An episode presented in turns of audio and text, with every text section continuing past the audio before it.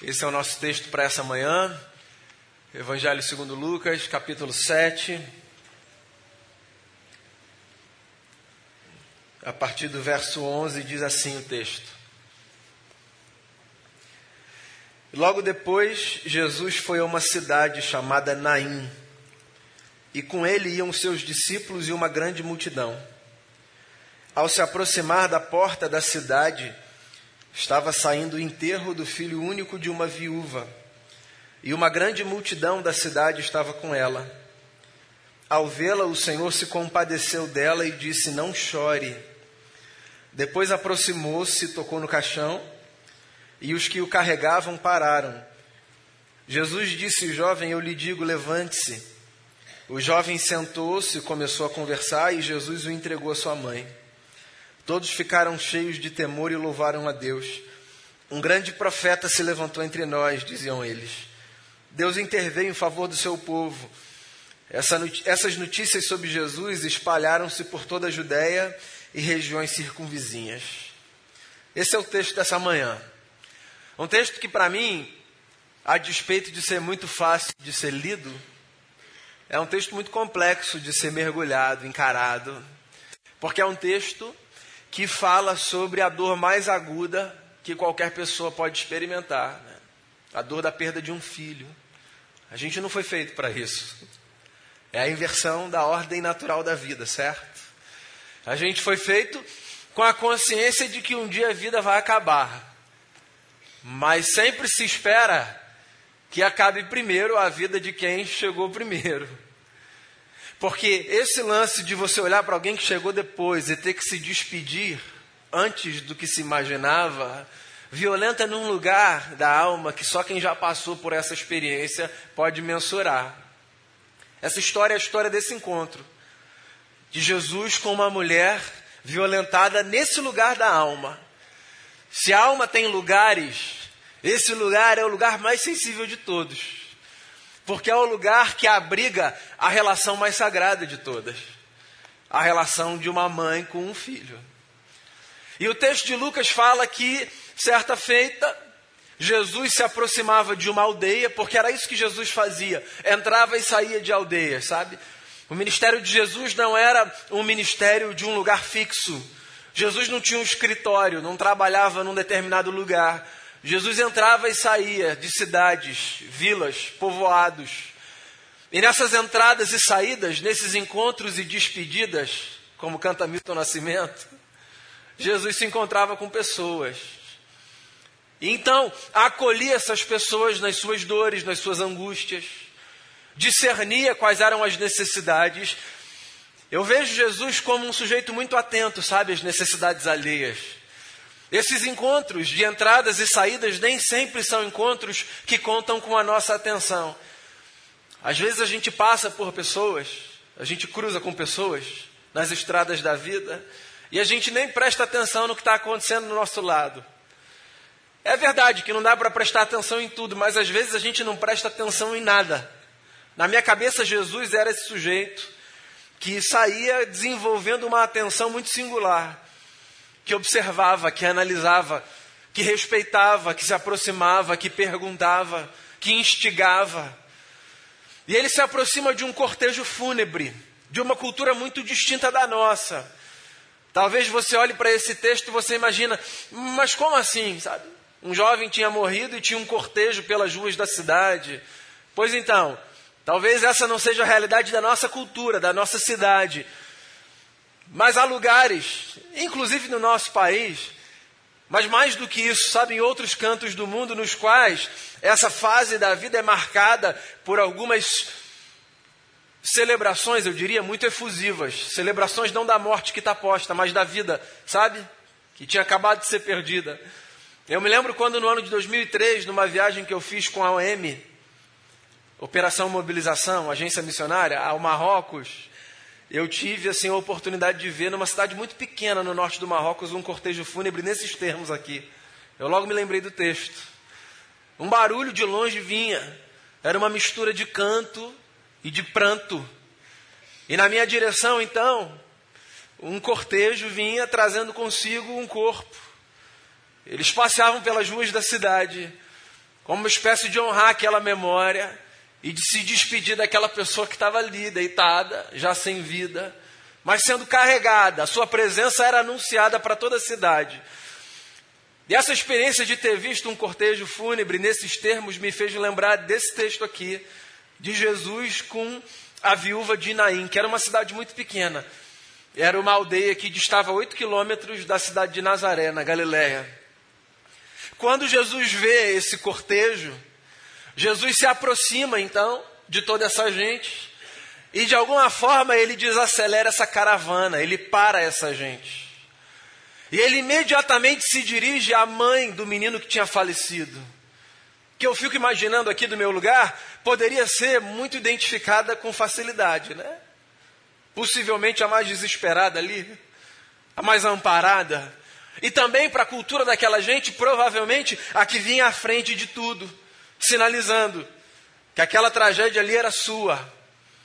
Jesus se aproxima dessa mulher e Jesus diz para essa mulher um negócio muito incomum: não chores. Algumas falas de Jesus me inquietam muito. Como assim não chores? Como é que você me pede para fazer tudo o que eu tenho direito de fazer nesse momento? Parece uma espécie de insensibilidade, sabe? Eu estou aqui fazendo o que eu nunca devia fazer, que é entregando de volta para a terra ou devolvendo para Deus Leia você como você quiser ler. O meu filho, e você para diante de mim e diz que eu não devo chorar, das duas, uma. Ou há um grau de insensibilidade profunda em Jesus, ou há alguma coisa em Jesus que essa mulher ainda não consegue ver, mas que ela vai ver. E é claro que eu fico com a segunda opção. Jesus foi tudo menos um homem insensível, né? O texto fala para gente que essa mulher, cujo nome a gente desconhece, é a viúva da cidade de Naim. E essa história é a história da ressurreição do filho único da viúva da cidade de Naim. Deixa eu dizer uma coisa aqui para você. Quando você estiver diante de um texto bíblico que conta a história de alguém e que faz a opção de não identificar esse alguém pelo nome, mas ao invés disso, identificar esse alguém por algumas características da vida desse alguém, é porque, para essa história, essas características são mais importantes do que o nome. Não é que essa mulher é uma mulher que não tem nome. É que as informações que o texto traz para a gente são informações importantes para a gente compreender a complexidade dessa história. Esse é o enterro do filho único de uma viúva. Consegue perceber o grau de complexidade, de dor e de desespero dessa mulher? Em primeiro lugar, como eu disse ainda há pouco, é uma mulher que está perdendo um filho, ponto. Não precisa de mais nada para descrever quão drástico, complexo e doloroso é esse cenário. Mas dois, ele é o único filho dessa mulher. Ora, não que haver outros filhos resolva o problema de uma mulher que está perdendo um. Filhos são insubstituíveis, não importa quanto vocês, quantos você tenha, perdão, a perda de um não é amenizada pela presença de outros. Mas essa mulher, é, ela só tinha esse menino. E ela perde esse menino que ela tem, que é o único. É a presença de um outro alguém dentro daquela casa, é a companhia única que ela tem. E mais do que isso, é para aquela cultura e para aquele tempo a possibilidade dessa mulher viver com uma certa dignidade. Porque essa mulher já foi casada, mas agora ela é viúva. Ou seja, ela já tinha passado por uma outra tragédia, de perder o seu amado, e uma tragédia subsequente, que era de viver desamparada, porque num contexto como aquele, as mulheres dependiam do trabalho dos seus maridos para que elas fossem sustentadas. De modo que uma mulher que não tivesse mais um marido, a menos que ela tivesse filhos, era uma mulher que estava fadada à mendicância. Em alguns casos, à prostituição. Então essa mulher já tinha perdido o marido, mas ela tinha um filho. E ela perde esse filho. Então ela tem uma dor que tem a ver com a distância de alguém que nunca devia ser tirado dos seus braços. Ela tem a dor de não ter mais a possibilidade de viver com dignidade. E ela tem também, somada a essas duas dores, a tragédia de ter que imaginar como será a sua vida a partir daquele momento para ela viver com o um mínimo de dignidade.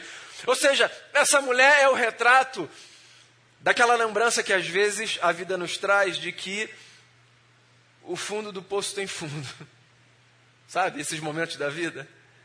Que a gente acha que a gente chegou no fundo do poço e que a gente olha e diz assim: dá para descer mais? É muito angustiante, né? E essa mulher, nesse cortejo de dor, de desespero, de morte, ela se encontra com Jesus. E eu acho isso absolutamente maravilhoso.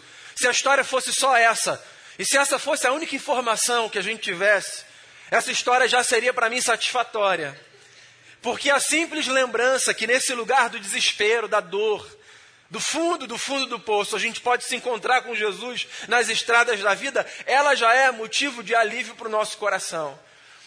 Então eu já queria dizer isso a você, antes de avançar com a história. É possível encontrar com Jesus nesse lugar da dor, nesse lugar do desespero, nesse lugar das tragédias. É possível que haja um cruzamento da sua história com a história do Cristo, que está passeando por aí, pelas ruas da nossa cidade, atenciosamente olhando na nossa direção, para identificar qual é o sofrimento do nosso coração e para de alguma forma oferecer alívio para a nossa dor e para o nosso pesar. Jesus para diante dessa mulher e ele diz: Não chore. Porque Jesus, longe de uma insensibilidade, sabe o que o poder da Sua palavra é capaz de provocar na vida daquela mulher. E numa espécie de cenário angustiante, porque eu fico imaginando a cabeça daquela gente se perguntando: o que, que esse cara vai fazer? Quem é esse sujeito? Há momentos do ministério de Jesus em que a sua fama não estava ainda espalhada por todos os cantos, sabe? Porque uma coisa é você acreditar que Jesus pode fazer algo quando você já sabe quem ele é. Não é o caso aqui. O ministério de Jesus ainda era incipiente. E eu fico imaginando aquela gente vendo aquela interferência de Jesus, possivelmente considerando aquilo uma insanidade. Mas vendo que não tinha nada mais que pudesse ser feito, ele já tinha parado o cortejo, ele já tinha se dirigido àquela mulher dizendo: Não chore. E agora, para tornar a cena mais complexa, e eu ousaria dizer mais ensandecida aos olhos de todos, Jesus ainda se dirige ao morto e dá um diálogo, oferece uma palavra. Diz a ele assim: Você pode sentar, você pode se levantar. Fico imaginando a cabeça daquela gente tentando construir essa cena. Um homem insensível. E para além disso, um homem louco. Porque quem é que olha para uma mãe que perdeu um filho e diz, não chore? E quem é que olha para um corpo que está aqui já sem vida e diz, você não quer sentar? Jesus faz essas coisas. Porque Jesus é a expressão de um Deus que vê coisas que a gente não vê. Daí ele olhar para uma mulher e diz, calma, não chore. Porque Jesus consegue ver lá na frente. A gente vê no máximo até a página 3? Vai. Jesus vê lá na frente. É por isso que eu digo a você: eu não chores de Jesus, não é a expressão da insensibilidade de um homem que não consegue discernir o que está acontecendo. O não chores de Jesus é a lembrança de que, por mais que ele esteja ali, naquele momento, vendo o que está posto, ele consegue fazer algo que a gente não consegue, que é enxergar o além, ver o futuro, saber o que vai acontecer. Em poucos instantes, aquele menino vai ser devolvido para os braços da sua mãe. Ela não consegue perceber isso, mas Jesus já vê. Porque Jesus é a expressão de um Deus que já vê. Porque para esse Deus que se revela na face de Jesus, nem há passado, presente e futuro, tudo está posto. É por isso que nele a gente pode descansar, sabe? É por isso que, como diz a antiga canção, nele a gente pode confiar. Porque Jesus está olhando para as coisas fora dessas categorias do tempo e do espaço que nos prendem. Jesus está vendo o que está ali na frente, o que vai acontecer daqui a pouco. E essa certeza de que Jesus sabe o que está ali na frente ou vai acontecer daqui a pouco, não é uma lembrança de que a gente pode saber do que está ali na frente, do que vai acontecer daqui a pouco. É uma lembrança de que a gente pode descansar nos braços dele. Então não é que porque Jesus sabe você vai saber. Como se agora, porque a gente caminha com Jesus, a gente tivesse esse poder de evidência, de antecipação do futuro. Não é isso. É que diante da palavra de Jesus a gente pode descansar. Essa é a questão da história. Quando Jesus olha para essa mulher e diz: Não precisa chorar, a lembrança que essa fala de Jesus me traz é, é a de que, em face dos mandamentos do Cristo, eu posso descansar, mesmo que os meus olhos não consigam ver o que está posto ali na frente, porque há uma limitação no meu campo visual e na minha possibilidade de percepção, há coisas que estão para além do meu horizonte de contemplação. E se eu sou guiado só por aquilo que eu vejo, é possível que eu me aflija mais do que se eu aprendo a confiar naquele que tudo vê e que conhece todas as coisas. Então confia na orientação de Jesus, porque às vezes vai ser exatamente assim. A orientação que ele vai dar para você, do ponto de vista das possibilidades e lógicas, não vai fazer o menor sentido. Às vezes vai ser exatamente assim. Às vezes a palavra, por exemplo, de um texto bíblico que virá ao seu coração, irá contra toda a lógica e tudo que está posto mas você pode guardar no seu coração. Sim, porque ele consegue ver coisas que estão para além do nosso campo visual. E se há palavras que são da parte dele para pacificar o nosso coração, por que não acolher essas palavras dentro da nossa alma? Por que não fazer do nosso ser morada para essas palavras que devolvem para a gente esperança, força, fôlego? Então está aqui Jesus olhando para uma mulher e dizendo, em outras palavras, fica tranquilo, eu estou vendo além. Você só está vendo agora, né? Eu estou vendo além. Pode descansar. E aí ele faz essa outra coisa, que é conversar com um morto. Que é um retrato de uma experiência que todo mundo já viveu com Jesus. É Paulo quem diz que nós estávamos mortos nos nossos delitos e pecados, quando ouvimos a voz de Deus falar ao nosso coração e nos trazer de volta para a vida. Você acha estranho Jesus falar com um morto, né? Mas lê por outra perspectiva, lê simbolicamente, metaforicamente e vê se a experiência pela qual a gente passou, que nos trouxe de volta para a vida, não foi exatamente essa. Que bom que Jesus fala com gente morta. Não nesses termos apocalípticos, sabe, das séries e dos filmes, mas nessa lembrança de que corações de pedra, como os nossos um dia foram, podem ser esse espaço de reverberação da voz de Deus, que faz ouvir o seu segredo e o seu sagrado recado nos lugares mais profundos da nossa alma. Sim, existe uma voz que é ouvida por todos e que não pode ser abafada por ninguém. É a voz do Deus que se revela em Jesus, que ecoa inclusive dentro daqueles nos quais não há mais vida. Eu não estou falando dos mortos nos cemitérios. Eu estou falando de gente como a gente, que apesar de estar andando, às vezes está vivendo existencialmente morta.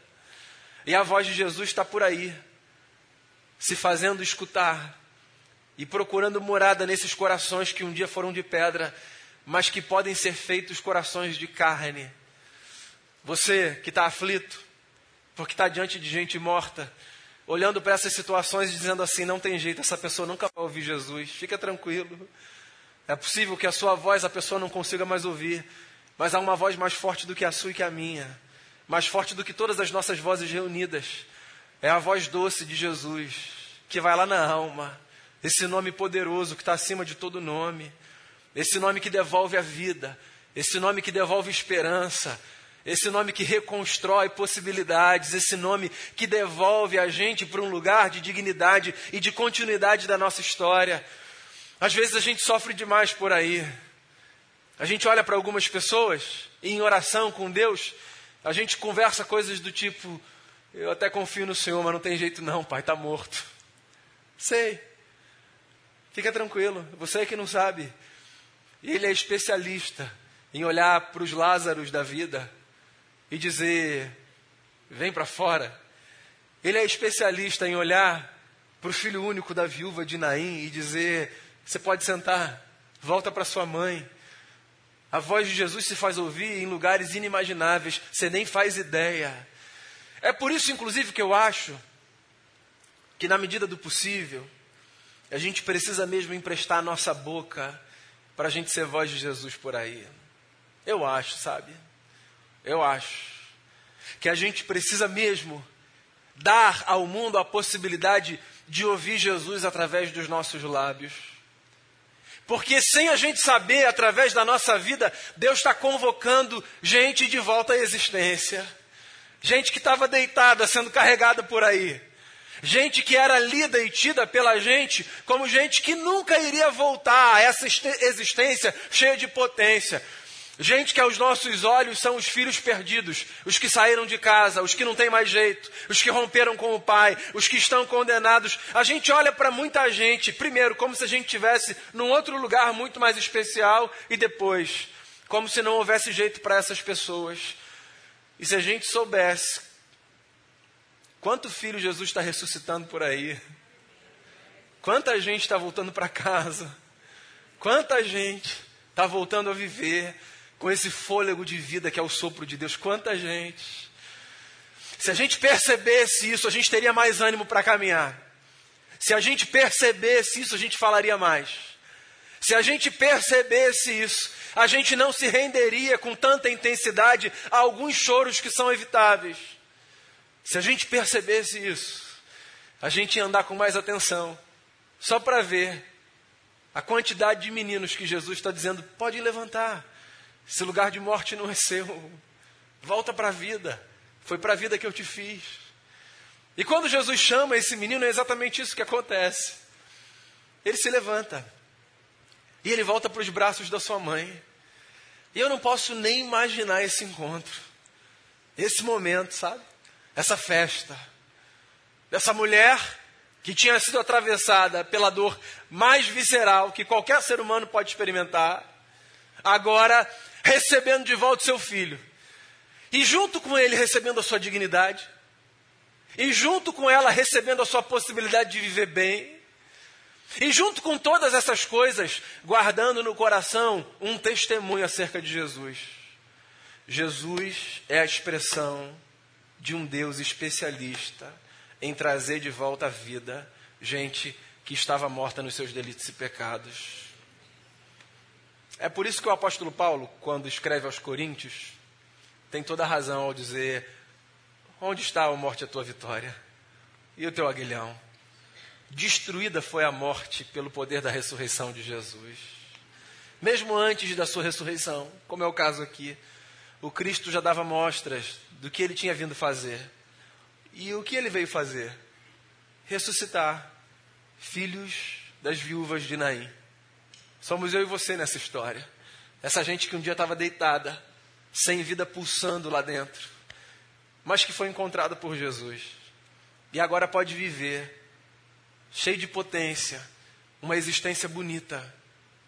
Porque se tem um negócio, que eu não sei se você percebeu, mas que está aqui nesse texto, e que explica todas as coisas, esse negócio é um detalhe que o texto fala sobre a pessoa de Jesus.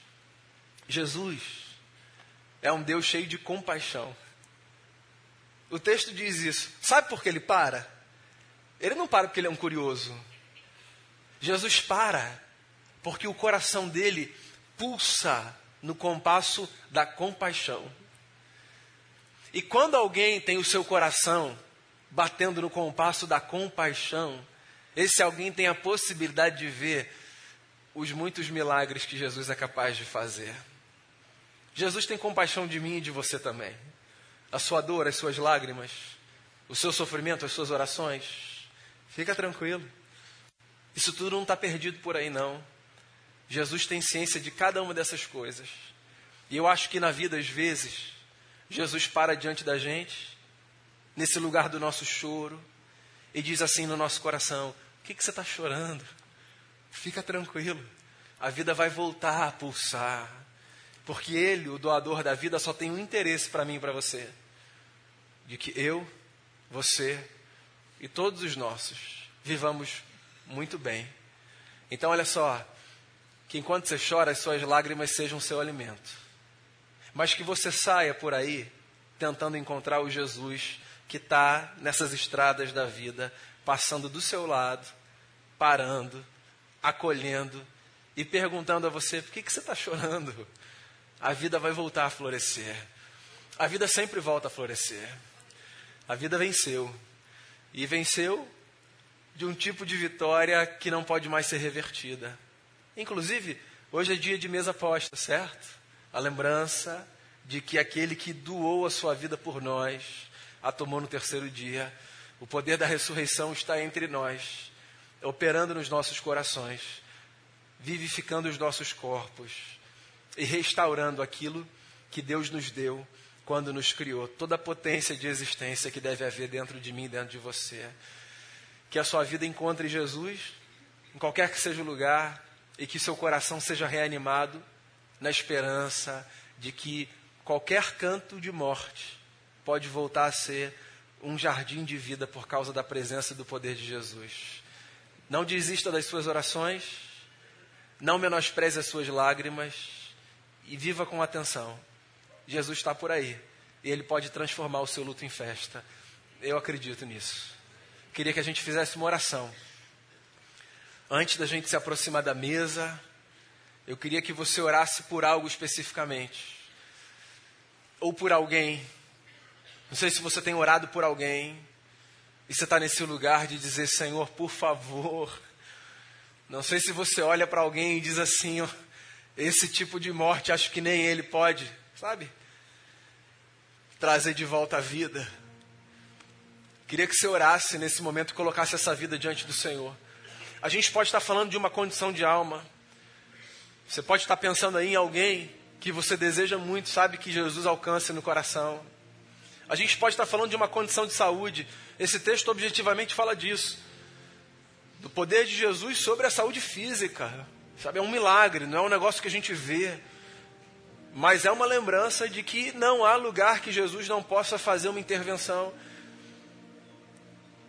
A vida da nossa irmã Carol está aí como um testemunho, ainda lutando, ainda no hospital, mas a cada dia uma lembrança de que não há lugar da nossa existência que Jesus não possa tocar. E é possível que você esteja aqui nessa manhã pensando em alguém cuja saúde física precisa de uma intervenção dos céus. Jesus precisa tocar nesse alguém. Pode ser a saúde emocional de alguém que você esteja pensando. Alguém que está lutando nesse campo que é intangível, mas que é real, invisível e por isso a luta às vezes é tão difícil, os outros não conseguem compreender. É uma dor que você não aponta, é um sofrimento que não está alocado, sabe, num espaço físico do corpo. Aí as pessoas não entendem. Mas você sabe o tamanho dessa dor o que ela representa. A gente pode orar por isso também. O negócio é a gente orar e dizer assim: Senhor, me encontre, encontre alguém, encontre ele, encontre ela, Senhor, faça alguma coisa. Faça a sua oração aí no seu lugar e coloque seu coração diante do Senhor. Senhor Jesus, a gente está aqui como igreja, pensando no texto, lembrando de histórias, de situações, de nomes, e a gente está aqui oferecendo a Ti tudo isso que vem à nossa mente, como intercessão. A gente queria muito que o Senhor tocasse em vidas e em corações.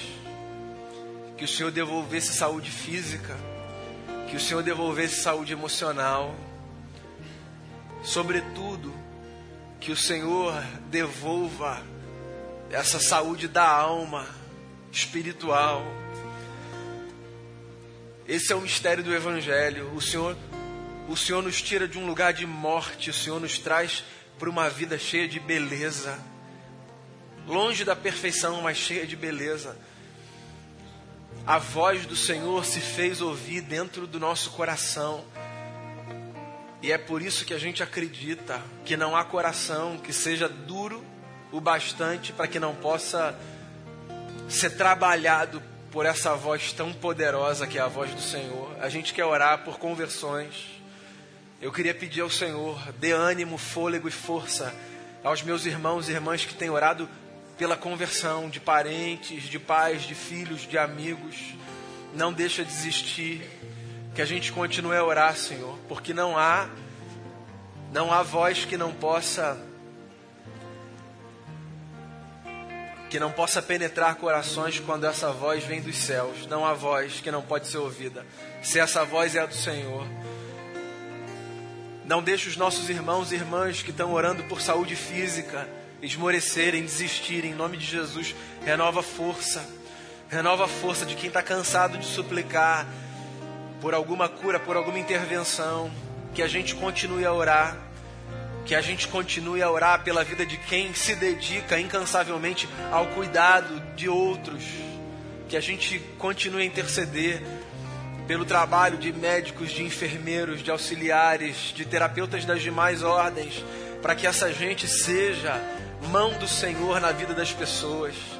Mas também a gente continua a orar para que o sobrenatural do Senhor aconteça na vida das pessoas.